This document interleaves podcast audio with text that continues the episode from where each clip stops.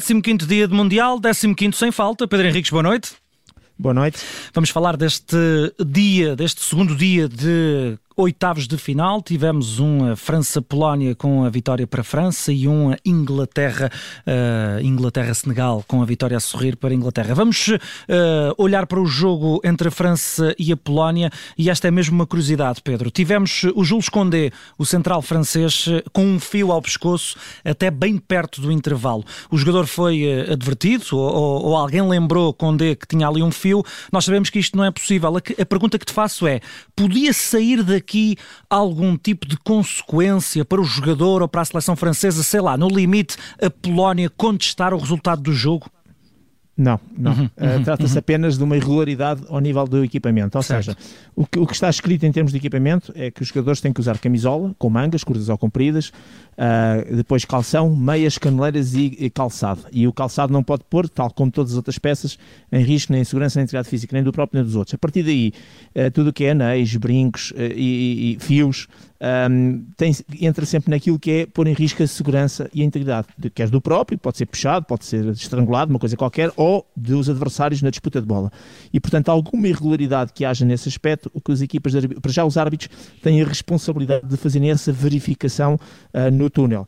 Uh, agora trata-se às vezes de um fio que pode estar metido dentro da camisola e que pode eventualmente escapar. Claro Uh, a, aviso, neste caso são até os assistentes que costumam fazer essa verificação. Resumindo e concluindo, a partir do momento que o árbitro verifica que há uma irregularidade, aquilo que pode entrar depois nas advertências e nas expulsões é o jogador ser convidado a repor a situação, neste caso a tirar o que tem, uhum. e se ele se recusar, aí sim, uh, e aí sim o árbitro adverte e expulsa, e portanto o jogador por simplesmente não, não continua em jogo. Uh, e se recusasse a sair do terreno de jogo, o jogo era dado por terminado. Portanto, uhum. Agora, o facto de ter uma irregularidade uh, e isso dar direito a um protesto por parte da equipa adversária, não. Os protestos das equipas, digamos, adversárias, uhum. só podem ser baseados nos chamados erros de direito, não okay. erros de facto. Ou okay. seja, erros como, por exemplo, jogares com 12 jogadores uhum. e nesse período que jogas com 12 jogadores, por uma irregularidade qualquer numa substituição, marcares um gol, teres um cartão vermelho, isso tem que ter, e mesmo assim essa irregularidade tem que ter impacto no jogo. Portanto, esse é que é o conceito. Uhum. Aqui é só uma irregularidade ao nível de equipamento, nada mais do que não seja o reparo um, e, e, obviamente, o repor da, da, da, situação da normalidade e aí sim, se ele se recusar, advertências e uhum. expulsões. Uhum. E não há água mais clara do que esta explicação, Pedro. Vamos a outra. o penalti a favor da, da Polónia, eh, já para lá da hora, estávamos com 98, salvo erro, e, e depois Exato. a repetição do penalti. Sim, em relação ao penalti não há muito a dizer, embora seja interessante falar uma vez mais que é, até vamos falar de dois lances que têm mãos uhum, ou braços, uhum, uhum. Um, e neste caso concreto, depois na repetição percebe-se que, eu penso que é o Upamecano que, que comete a infração, que acaba por interceptar com a mão direita, cobra, sim, com a mão direita, uh, um cruzamento. Inicialmente, na primeira repetição, eu fiquei com a ideia que não era penalti porque a bola teria batido no lado esquerdo, porque ele faz a rotação uh, dando o, o, lado esquerdo ao cruzamento e parecia que ela tinha batido nesse braço. E aí, obviamente, como estava encostado ao corpo, não. Mas depois já há uma imagem que revela que a mãozinha direita, portanto, é aquela questão de teres o braço encostado e a mãozinha um bocadinho espreitada, mesmo para interceptar perfeitamente desnecessário, mas penalti. E, portanto, a partir daí tudo ok, a tal volumetria e o braço numa posição não normal para o gesto técnico. Depois, em relação ao penalti, dizer o seguinte, que realmente o Lewandowski executa, o Lloris defende, Uh, e há, digamos, duas irregularidades. Uma que é cometida, que, que, normalmente é cometida em todos os pontapés de penalti, mas por lei, se o, ar, se o árbitro, se o árbitro verificar, manda repetir os penaltis, sempre todos,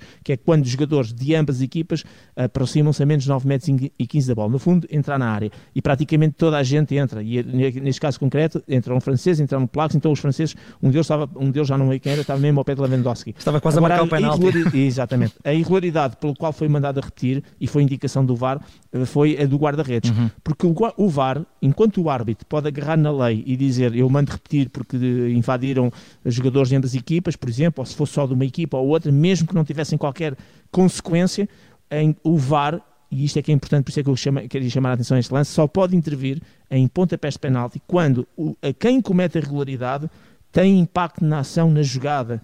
Portanto, neste caso concreto, o, o, VAR não se pode meter em relação à invasão diária por parte de jogadores de ambas as equipas, porque isso, porque nenhum deles teve impacto na jogada, não tocaram na bola, não fizeram nada, mas pode intervir, e foi isso que ele fez, no guarda-redes que tendo-se movimentado para a frente, e isto é, com, com ambos os pés, e, tá, e, portanto estava um metro para lá da linha, um, como ele defendeu, lá está, tem uma regularidade, tem impacto na jogada, ele pode dizer ao árbitro e mandar repetir. E deixem-me só, para terminar, dizer uhum. o seguinte: os guarda-redes, porque eu tenho visto aí algumas coisas escritas que não são corretas, que é, ah, o guarda-redes movimentou-se para a frente. Não.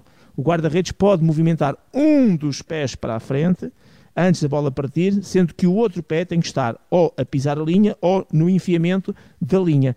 E, foi acrescentado esta época, para esta época, para este ano, para esta época desportiva, que, uh, e acontece muito, o, o guarda-redes, uh, o Diogo Costa faz muito isso, a defender os penaltis, que é um dos pés vai para a frente, porque pode, e o outro normalmente vem ligeiramente para trás. E na prática, nenhum dos pés está em contato com a linha. Mas uhum. esse pé que vem para trás considera-se não tira vantagem. Portanto, há ali um, um espaçamento de 20, 30 centímetros no pé que recua, normalmente um esquerdo para trás e o direito para a frente. Mas o que é importante as pessoas perceberem é que pode-se movimentar uma das pernas para a frente, desde que o outro pé fique sobre a linha ou no enfiamento das linhas. Isto é uma alteração que já não é de agora, mas que veio alterar completamente os penaltis porque dano nem isso podia acontecer uhum. e, portanto, na prática estava sempre a ser irregular. E com esta alteração, os guarda-redes começaram a defender penaltis e a não cometer irregularidades. Porquê? Porque só movimentam um dos pés para a frente. Uhum. Neste caso, o Iliores movimentou bem os dois pés para a frente, estava um metro afastado e daí o penalti sido repetido. E acabamos a nossa análise deste dia 15 com uh, o remate do Dia, avançado senegalês. A bola bate no cotovelo do central inglês Stones e não houve lugar a penalti. Porquê, Pedro Henrique? Exato e bem, nem do árbitro nem do VAR, para relembrar o seguinte: é que o remate não vai diretamente ao cotovelo, a bola bate ali na anca, no uhum. corpo e depois ressalta para o cotovelo. E, e se até ao início desta época, estamos a falar portanto de julho, porque depois houve alterações, uh, o, o, facto da bola ressaltar numa parte qualquer do corpo e depois ir à mão ao braço, ou os remates à cama, ou remates de perto, fosse no próprio corpo ou fosse até no corpo do adversário e depois viesse para a minha mão, eram atenuantes para não ser penalti. A, a lei alterou, mas o espírito manteve-se. A lei neste momento retirou essas coisas todas. É bom ir realçando isso. Neste momento só conta jogou com intenção, no fundo não é intenção, deliberado, se ganhou volumetria e se o braço ou a mão está numa posição que não é condizente com o movimento corporal e técnico que o jogador está a fazer. Neste caso concreto, na prática a gente mete a ideia que houve um ressalto e ele não tinha hipótese de tirar o braço, mas na prática aqui significa que o braço estava numa posição normal para o gesto que ele estava a fazer. E o facto de ter batido na, no, no, corpo e depois ido para lá, portanto ele não jogou deliberadamente, ele não foi lá ajeitar com a mão e ele tinha o braço numa posição absolutamente normal Claro que nós mantemos esta mnemónica que é do ressalto, mas na prática, no, na letra da lei, isso retirou-se, mas no espírito está lá. Resumindo e concluindo, boa decisão do árbitro, confirmação do vídeo ao árbitro, não era motivo para pontapé de penalti. Mais três dúvidas desfeitas neste 15 sem falta especial mundial. Pedro Henrique, estás de volta amanhã. Um abraço. Vamos embora, um abraço. Até amanhã.